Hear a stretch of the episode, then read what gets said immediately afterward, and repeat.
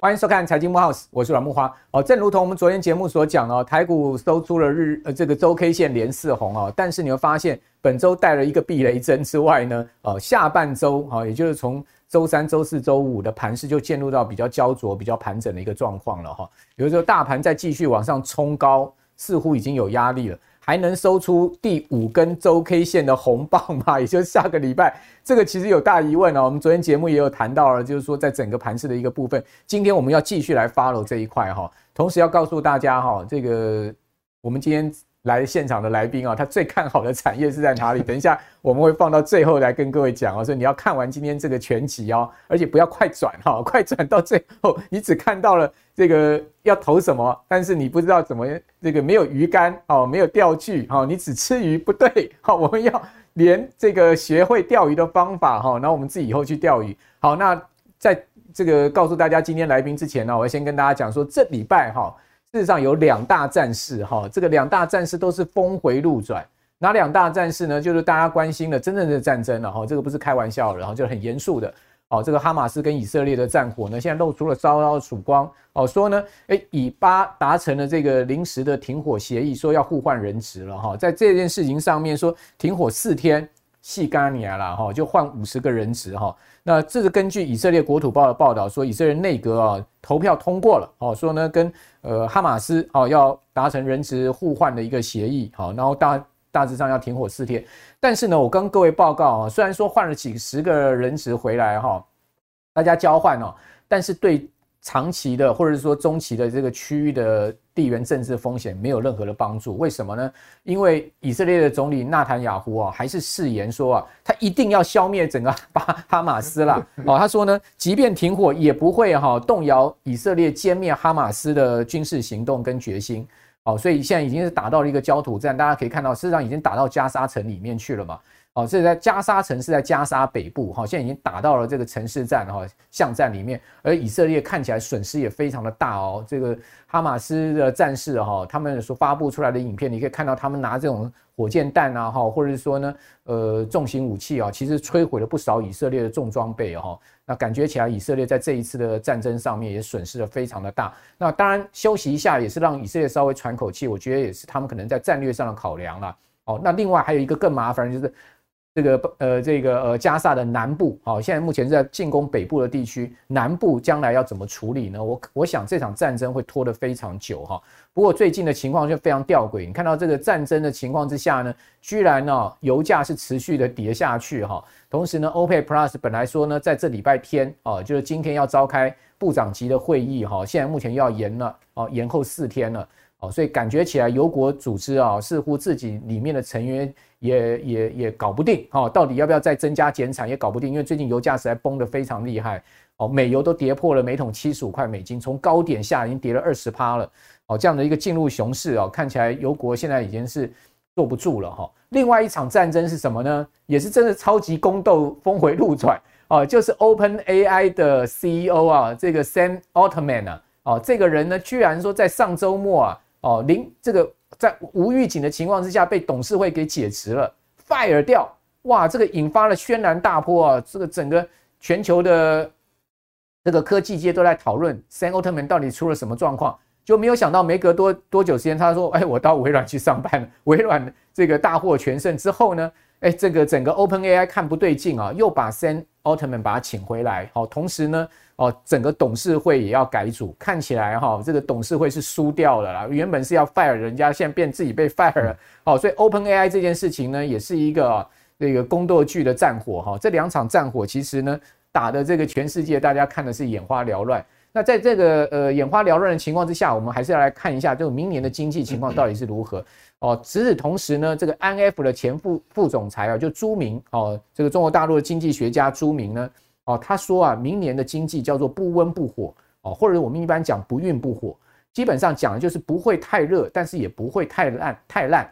他用一个形容词叫做明年是平庸之年的一个经济情况，但他提出一个警告，平庸未必平稳哦。也就是说，虽然是平庸，但不代表全世界情况会平稳。为什么？因为现在利率极高嘛，再加上还有物价的问题，再加上地缘政治风险，这一些呢都是他认为有可能潜在哈，所以不稳定的因子。哦，那我倒是觉得朱明这一篇哦，这个说法哈，很值得大家参考。我个人也是觉得明年的经济真的非常有可能是一个不温不火的一个状况。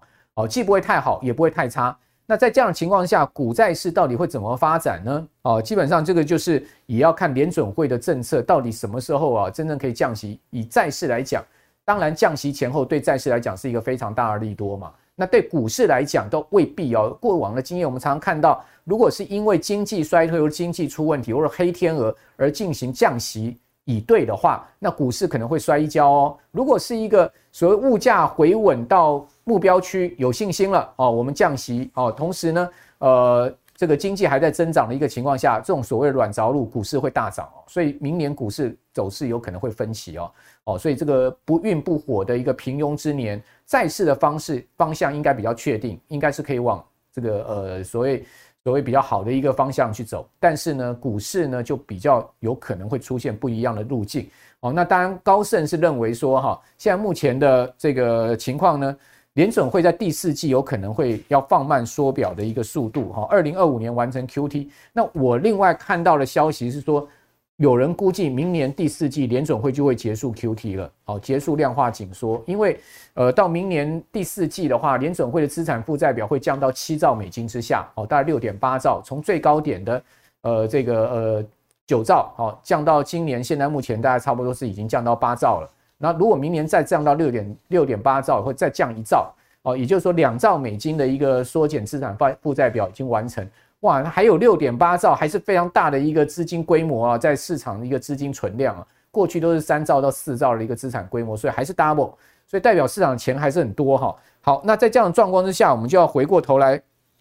这个呃，探讨一下哈，我们刚刚所讲的这些事情，到底我们怎么样去梳理它？哦，我们把它归纳出来一些重要的问题跟方向来请教我们今天的重量级贵宾啊，哦，就是大家喜欢的 Vincent 啊，再次来到我们的节目。同时，我刚刚讲嘛，Vincent 等一会儿在最后会跟大家讲说他呃喜欢的一些标的是什么哈，产业族群是什么哈，这个我们看到放到，所以大家一定要看到最后啊。Vincent 你好，呃，木华哥好，各位投资人大家好，好。那 Vincent，我们当然应该就来讲一下，就是说你对于这个呃联准会的看法。哦，那现在联准会看法比较分歧，我看到比较乐观的说三月会降息，那比较呃保守中性的认为说明年六月到九月会降息，那甚至呢，像我们昨天来宾啊，也有人预估明年不会降息。哇，不晓得你的看法如何？这个其实哦，我们讲结论啊，这个哈呃变数还是存在不少。好，那我们来讲，我们先来就其的原因，就是说。这一波为什么这个言论跟其实才一个月以前会变化这么大？对对，好，因为上个月以前，大家大家都还在担心说啊，这个美股是不是会往下走啊？这个这个利率是不是这个通膨是不是没办法控制哈？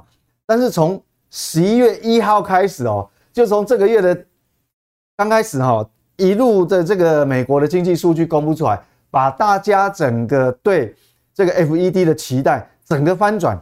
那我们讲一一来回顾一下，从月初到现在有哪些数据？OK，各位看哈，第一个就是说让大家感觉说这个是 PMI，因为这个是领先指标哦。好，那各位看 PMI 是不是往很明显往下弯？对，好，那这个不管等于说，呃，不管你这个是服务业、制造业，事实上它都往下荡啊。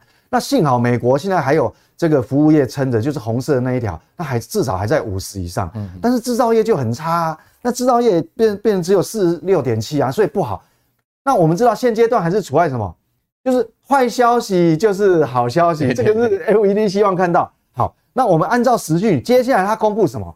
会看到什么？这个就是紧接着才没几天公布的非农就业数据。哇，这个也是 FED 感受到比较希望感受到舒服的温度啊，因为不如预期嘛。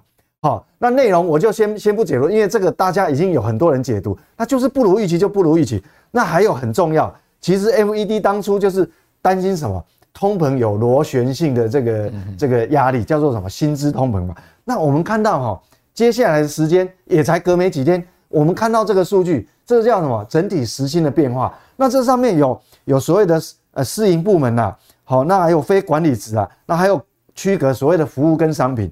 那我们看到这个那个所谓的这个这个呃呃六 mm 哦，那个平六 mm 的这个平均值，事实上那个趋势。区间是很明显，就是往下弯嘛。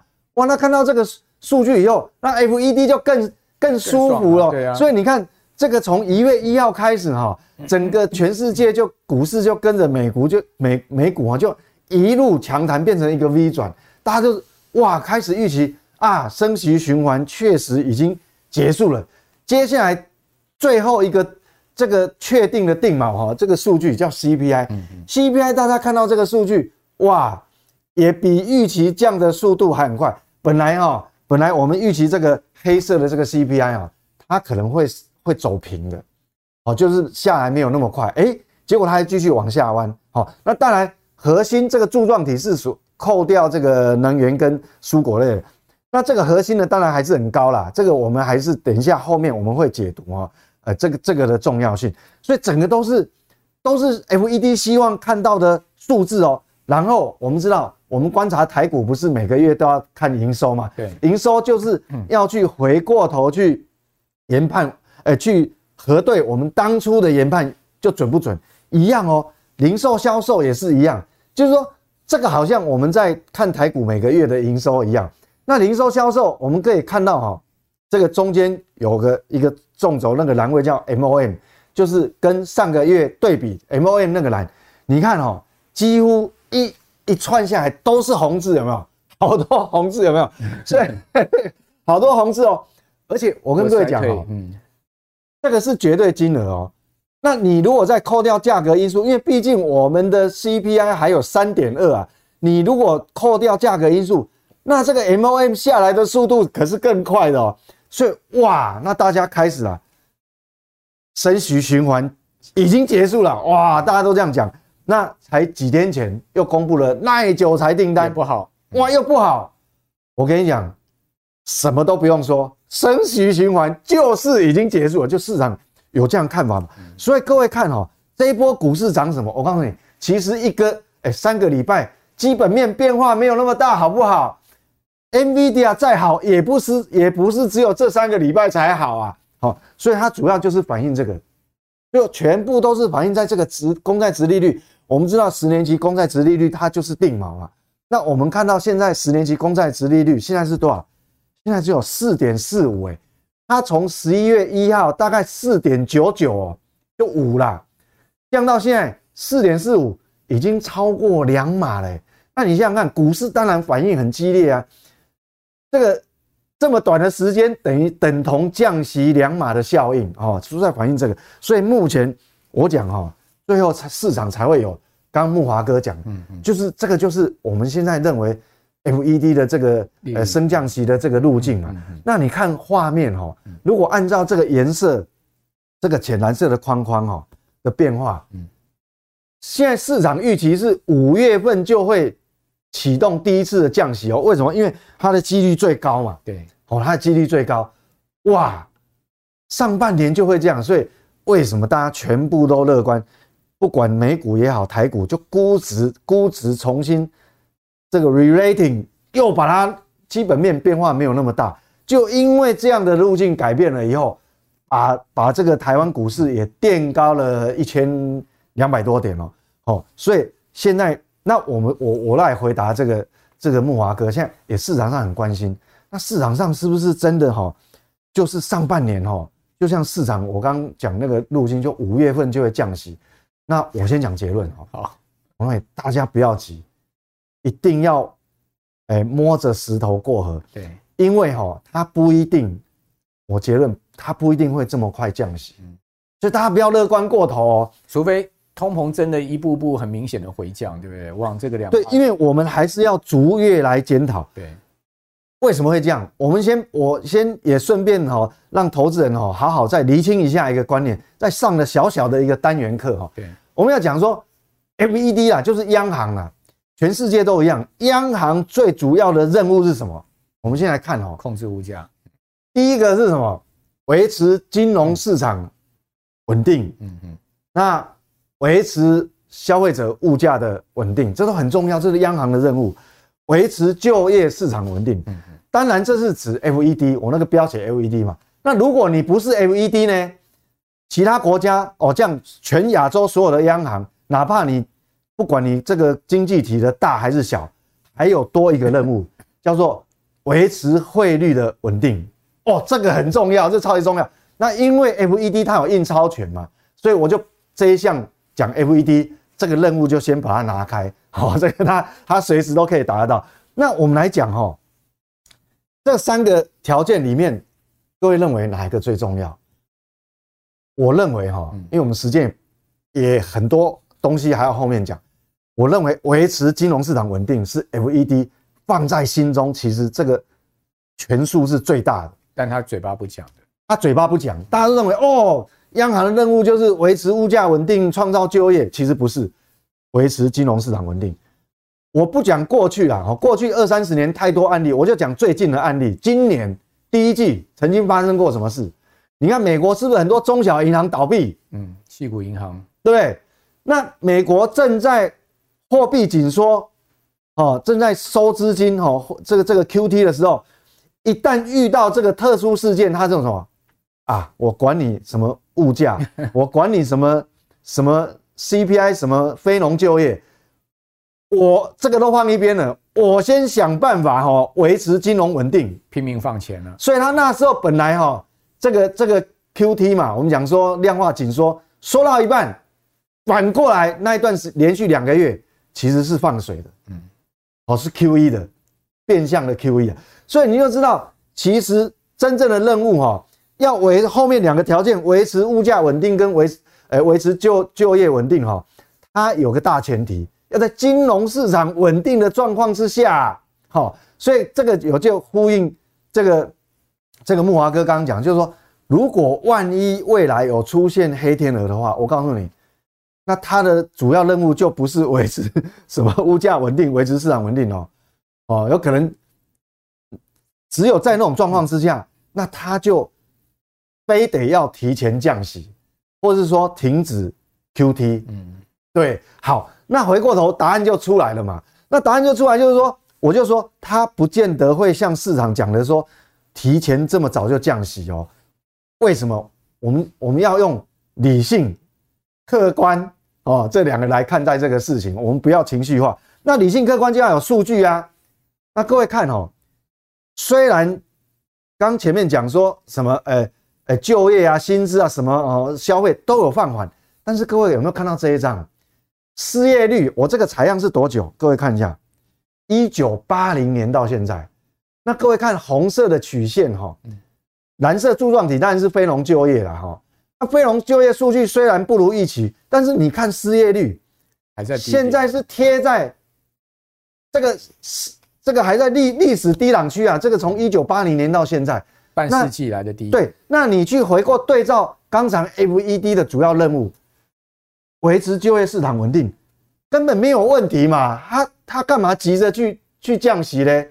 这个筹码一定是当然就要先捏在手上嘛，以备不时之需，所以当然就不会提前降息。好，那接下来呢，我们看很重要一个问题，就是说，他如果利率维持那么高，一直不降的话，搞到金融市场不稳定的时候，它就要降啦。哦，对，所以说前提一定是先看市场稳不稳定。那我们讲，现在纳斯达克随时都有可能再创历史新高，欸，哎，那它当然。就没有太大问题，所以他宁可以静制动哦，这个一动不如一静。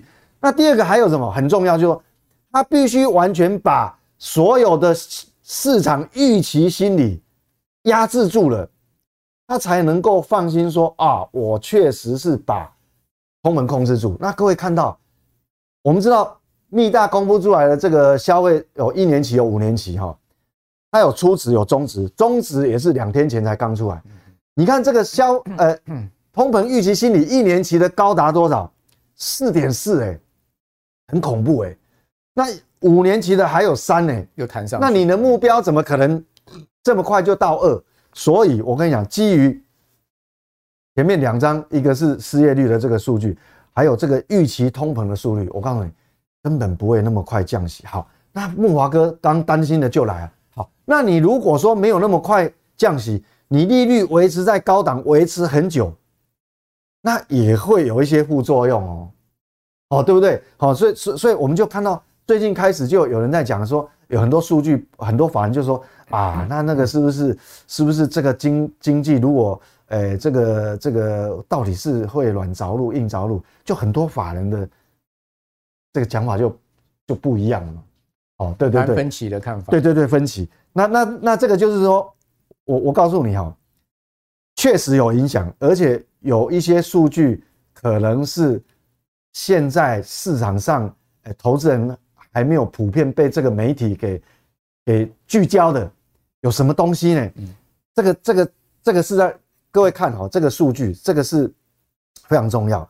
我们一般来讲哦，认为说哦，你利率维持在高档时间一久的话，大概。就是底层的民众，底层的这些呃收入比较，呃这属属于比较少的哈，底层的这些国民呢受到影响，但是现在不是哦，各位上画面看到这个数字，这个是什么？年收入超过十万美元的消费者正在削减开支，这个叫什么？连已经渐渐中产阶级传递到中产阶级了呢？这个是什么？就是说彭博社哈，它有采样，就是说。珠宝跟电子产品有整个十个类别，有三十家指标性有品牌的这些商家哈，他们告诉我们哈，这个这个高端三十个高端品牌，蓝色的哈是全国零售销售的中位数，是是在这个位置，但是哈黑色的这个是什么？这个就是说高端品牌的这个滚动平均值啊。就因为我们这个消费数字出来，可以很明显，你看哦，它是往下弯，是还蛮明显的哦。所以各位可以看到，其实这个连中产阶级的消费者也开始在变谨慎哦。我补充一下哦，十万美金在美国啊，年收入等于说一个月呃不到一万美金哦，在美国其实是不好过日子的哦，因为美国第一个税很重哦，然后这个物价非常的高。所以基本上一个月不到一万美金的人哦，基本上他生活不是很富裕，所以他开始在紧缩嘛。啊，另外一个数据，这个这个是什么？就是说连高端购物中心的这个这个客流量，哎，其实也在往下弯呢。哦，但是它呃，各位画面上可能看得还不是很清楚，但是你如果细心的看，它很明显往下弯呢。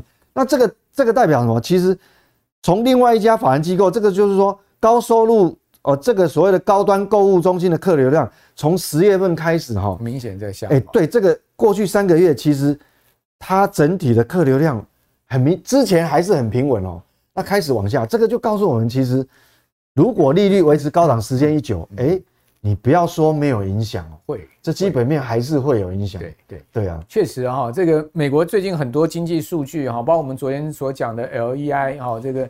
呃，资章局的领先指标都告诉你说，后面美国经济其实是不见得一定会衰退，但是走弱是肯定的啦。哦，就是说到明年的经济情况不会比今年好是肯定的啦。哦，那但问题就是明年又是美国总统大选年，哦，它能让黑天鹅出现吗？哦，它能让这个经济大崩盘吗？当然也应该也不至于。所以我觉得我们现在目前去推演美国明年的经济，就像华尔街现在看法很分歧一样哈。事实上，就像刚明审所讲的一句很中肯，就是。你还是要摸着石子过河哈，一步接着一步看哦，因为这个经济有可能会随时出现不同的路径的变化。好，那另外一方面，我们也可以看到，我也提供一个指标给各位思考。你各位看到这个红色线是物流业的就业状况在往下走，另外这个呃点点点点点点点连在一起的这条黑色线呢，是服务业的就业临时工的分项指数。大家可以看到这两个同时在往下走，那过去的经验都是经济衰退，你有没有看到非常明显？过去的经验都是经济衰退，也就是说这两个工作职缺哈，工作业别，如果它同时往下走的话，就代表美国确实在。就业市场上面会出现，未来会出现问题。尽管刚刚 Vincent 讲说，现在目前联准不担心就业状况，可能过三个月、过六个月，他就会开始在经济经济这个逐月检讨。对，哦，那包括美国经济已经闪见这个五大警讯，这个麦格里所讲，昨天陈友忠已经跟大家讲，所以我这边就不重复。好，那接下来我们就来谈台湾了。嗯、那既然美国是这样子哈，呃，暂时我觉得叫西线无战事了。哦，也就是说现在目前。股市、债市可以在这样的情况上涨，哈，叫做这个可能有风暴之前的一个西线无战事，战争还没开打，哈，在这段时间大家先安度，呃，可能股债是可以赚钱的机会。到明年呢，可能股市涨上去了，债市跌多，呃，这个殖率跌多了，债券价格回复了，你会发现，哎，估值重新会面临考验，到时候就可能会是经济的考验了。好，大家要重重新去检视，呃，公司的 EPS 到底有没有符合这个股价啦，然后经济是不是真的也符合现在目前的整个盘势啦？哦，我觉得第一段涨都涨这个所谓的做梦行情啊，或者说大家对未来期许的行情，现到未来期许到一段落之后呢，它就要面对现实了。不过我觉得这个时间可能会至少到明年第一季吧。好，就是说这种所谓期许行情，哦，这一段向上涨，可能到明年一月、二月应该还是一样维持一个多方态势。如果就明年三月、四月之后，就真的要面临到经济的考验了哈。那到时候整个呃所谓的现实行情就会来了。好，因为毕竟你可以看到，像台湾的这个十月的外销订单哦，它还是连十四黑哦。虽然说它的月比衰退。年比衰退已经明显的这个缩敛收敛，而且呢月比呈现正增长，但绝对金额基本上还是在衰退，连十四黑显示呢，就是说全世界经济状况确实也还是没有那么好。好，另外你可以看到一到九月全世界的精炼铜的产量哈，呃年年增五点三趴哦，最近铜价哈，你可以看到它其实镍价，尤其是镍价跌得非常凶。哎，奇怪，电动车不是要大量使用镍吗？结果整个镍的供给反而出现了。很明显的在增产的一个状况，导致了价格的下跌。然后另外你可以看到，像铜价，基本上它其实就年初的位置来看，它其实还是在一个相对的一个低点位置，只不过它没有像油价跌那么多了。好，那这个就告诉我们，就是说，其实在原物料需求上面也不振嘛，哦，并没有那么好的一个状况。你从价格可以看出来。那我们就要请教 Vincent 了，就是说台湾的这状况到底如何？你怎么观察台湾的状？台湾的这个经济情况跟股市现在未接匹配吗？还是就像我刚刚所讲的啊，无所谓啦，反正现在是一个期许行情，跟着美国股市后面屁股走就对了，是不是？哦，也不用太去看一些总经数据，反正有多做多嘛。哦，等到真正要面对现实的时候，我们再说嘛，是这样子吗？像我我个人的原则啦，我但能做多，尽量做多。我觉得对，你是交易者啊。对啊，我我。坦白讲，我我自己的投资也是啊，我个股基我从来没有在做空的啦，哈，都是只是部位的调控而已，没不止没有在做空，也都是在做多。那我跟你讲，我我们现在我们也是跟台呃美股联动很高哈，那我用另外我反过来用另外一个方式哈，让大家可能投资人会更为清楚，因为因为投资人可能看很多影片，他还是没有一个一个很强烈的印象哈，看越多。头越乱，哎，对我用，我现在今天干脆用反过来方式啊，哈，来来来对应这个木华哥讲，我们讲说美股最近当然不错嘛，那不错，你说我们要为什么要预预设立场说哦，台股这边就是已经推不动了，那我反过来讲哈，那各位心里就有地图，我们这样思考，如果我现在台股要去挑战一万八，因为我们历史高点是一万八千一百多嘛，要提挑战万八，那我们要挑战什么？挑战什么东西？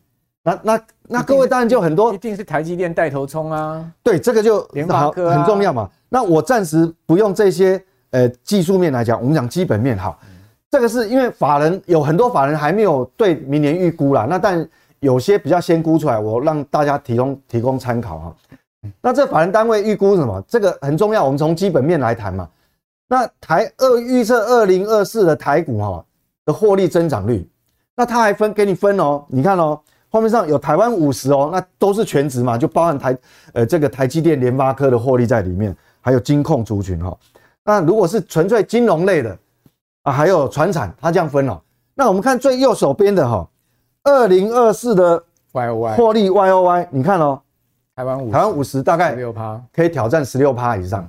那这个电子电子如果是纯电子科技的，哎、欸，有十八趴以上，嗯，好。那这个金融呢？一点啊，只有一点四 哦。那金融我等一下特别单独谈，因为它有它一些特殊的背景因素了哈。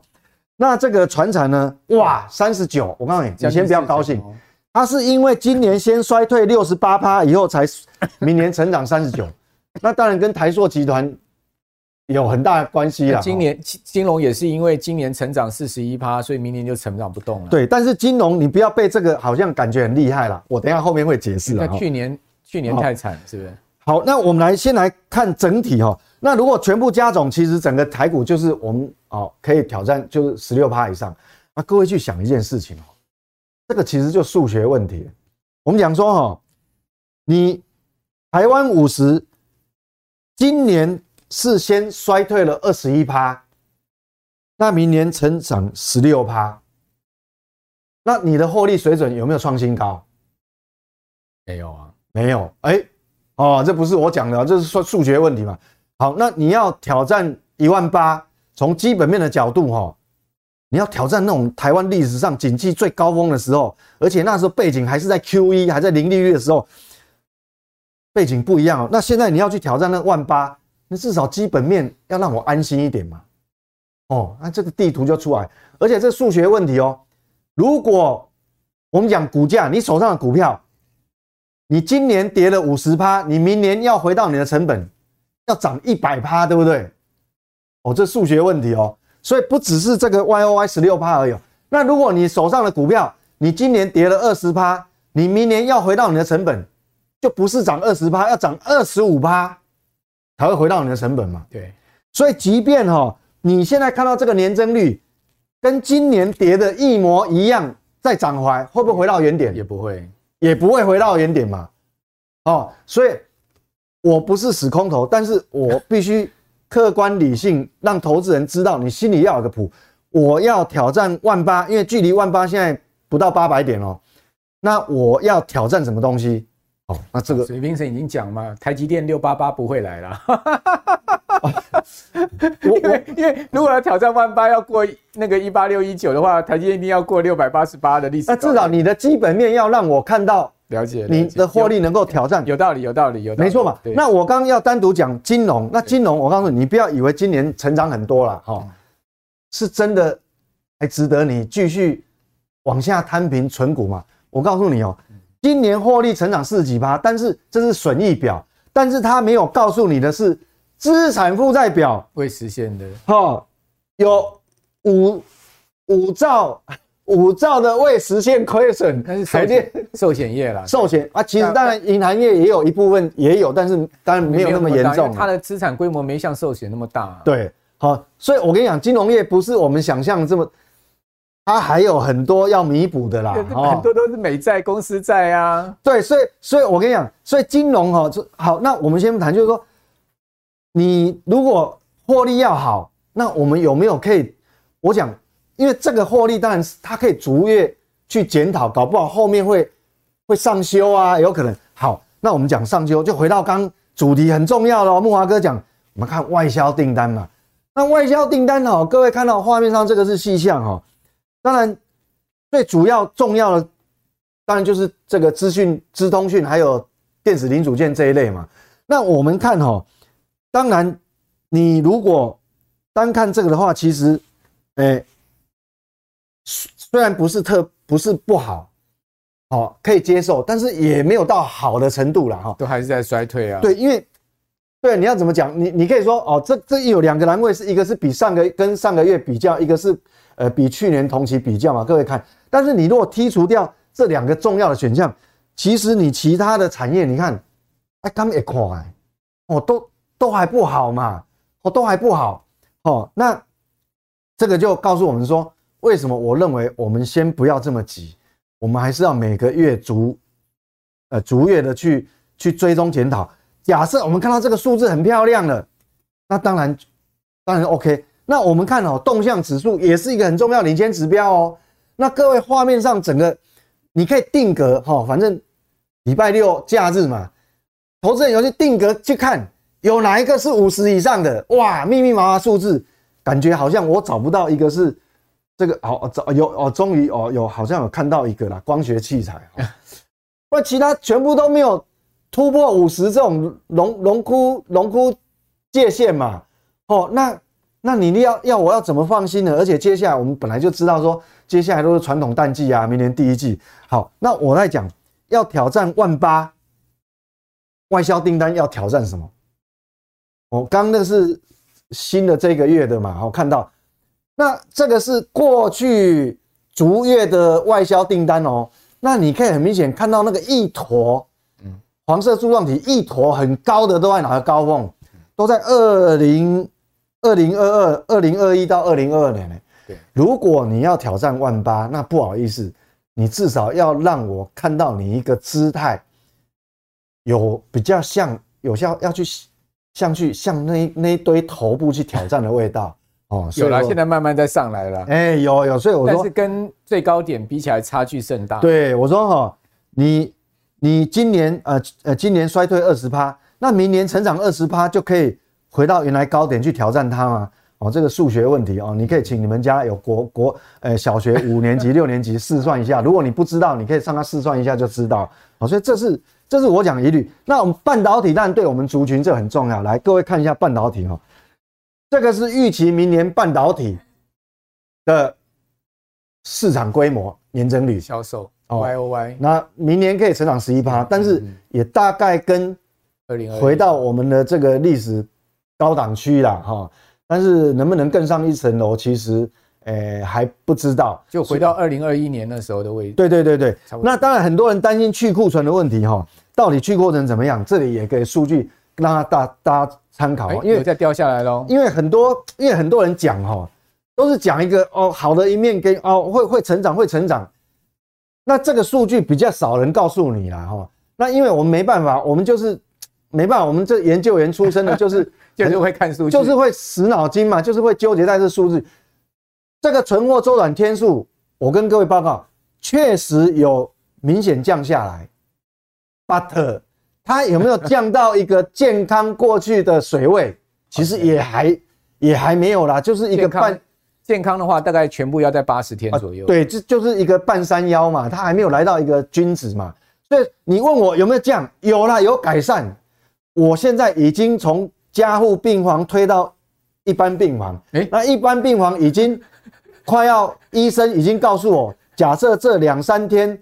好，大概没什么问题，我就可以出院了。你跟那个刘元良有蕊过是不是？怎么两个人同一不同天都讲同样的话？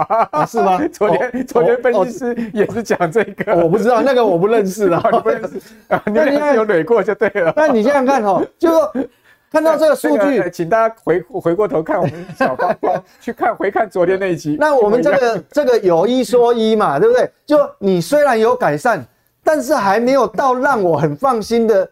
这个阶段嘛，那对了，你可以看到它，不过它也从一百四十八天掉到一百一十三天了。因为我跟你讲，我我们这种研究产业就，我们有事没事就会交叉比对嘛，就龟毛就对了。那我到底要不要相信它？我再给各位两个数字，很有趣的哦。这个是全球嘛？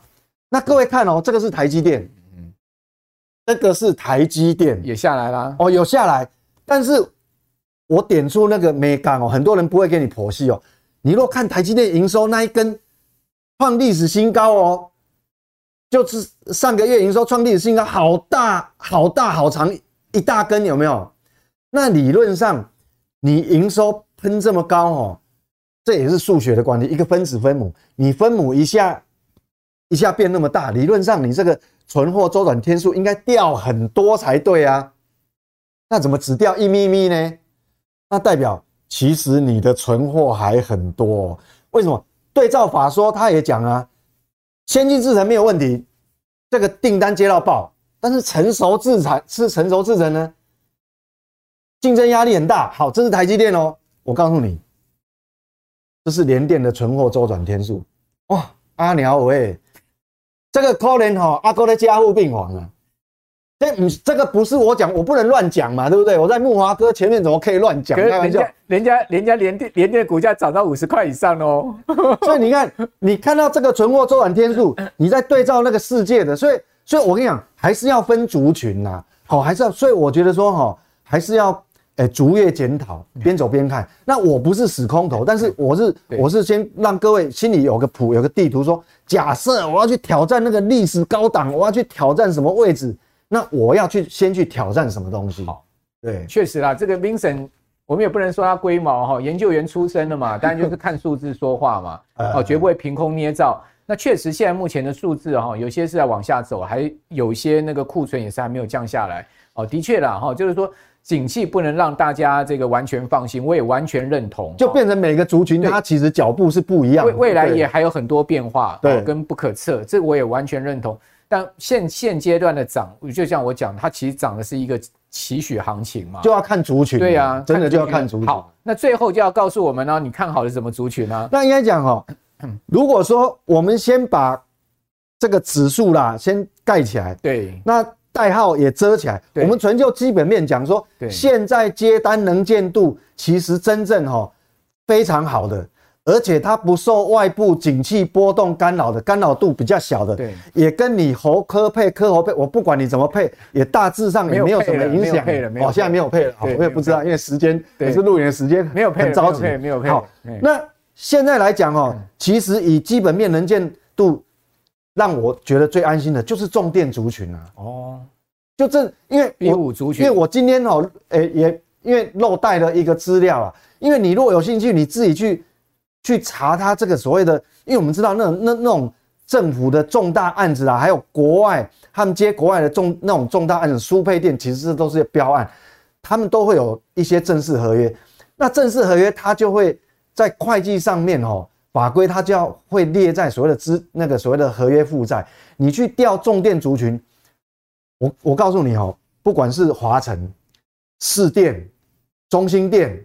哦，包括那个什么，呃呃呃，一五一四，呃，那个那个那个，呃，雅雅丽还是什么？嗯，我现在忘记了。雅丽对，好、哦，几乎整个族群清一色，哇，清一色不知道几台，就说它之 它的合约负载都是都是很漂亮，哇，都是逐季大幅成长。那这个代表什么意思？就是说你的在手订单就是这么多嘛？嗯、那这么多，不管怎么样，哈，那。我未来的营收往上看，你在手订单这么多，当然我就比较放心。就指数不管你往上往下，那当然我不是叫你哦，隔天马上就嘣就跳进去。我跟你讲，通常你要聪明一点，就用大盘在回撤下修的时候，利空的时候，哦，那你有这个口袋名单，我们先口袋名单建立起来，那再去找对你最有利的切入点会比较好啦。对，也确实啊、哦，这个刚。Vincent 所讲的这个一五族群的重电股哈，这个今年上半年狂飙一波之后呢，其实呃他们也有明显回落了嘛，对不对哈？有一些修正，明明显股价都回落了，都已经相对啊，有些甚至已经跌到几乎快要起涨点的那个位置了哈。所以我觉得基期也不算高，以现在目前来看，刚谈到了一个非常重要的财报数，叫合约负债。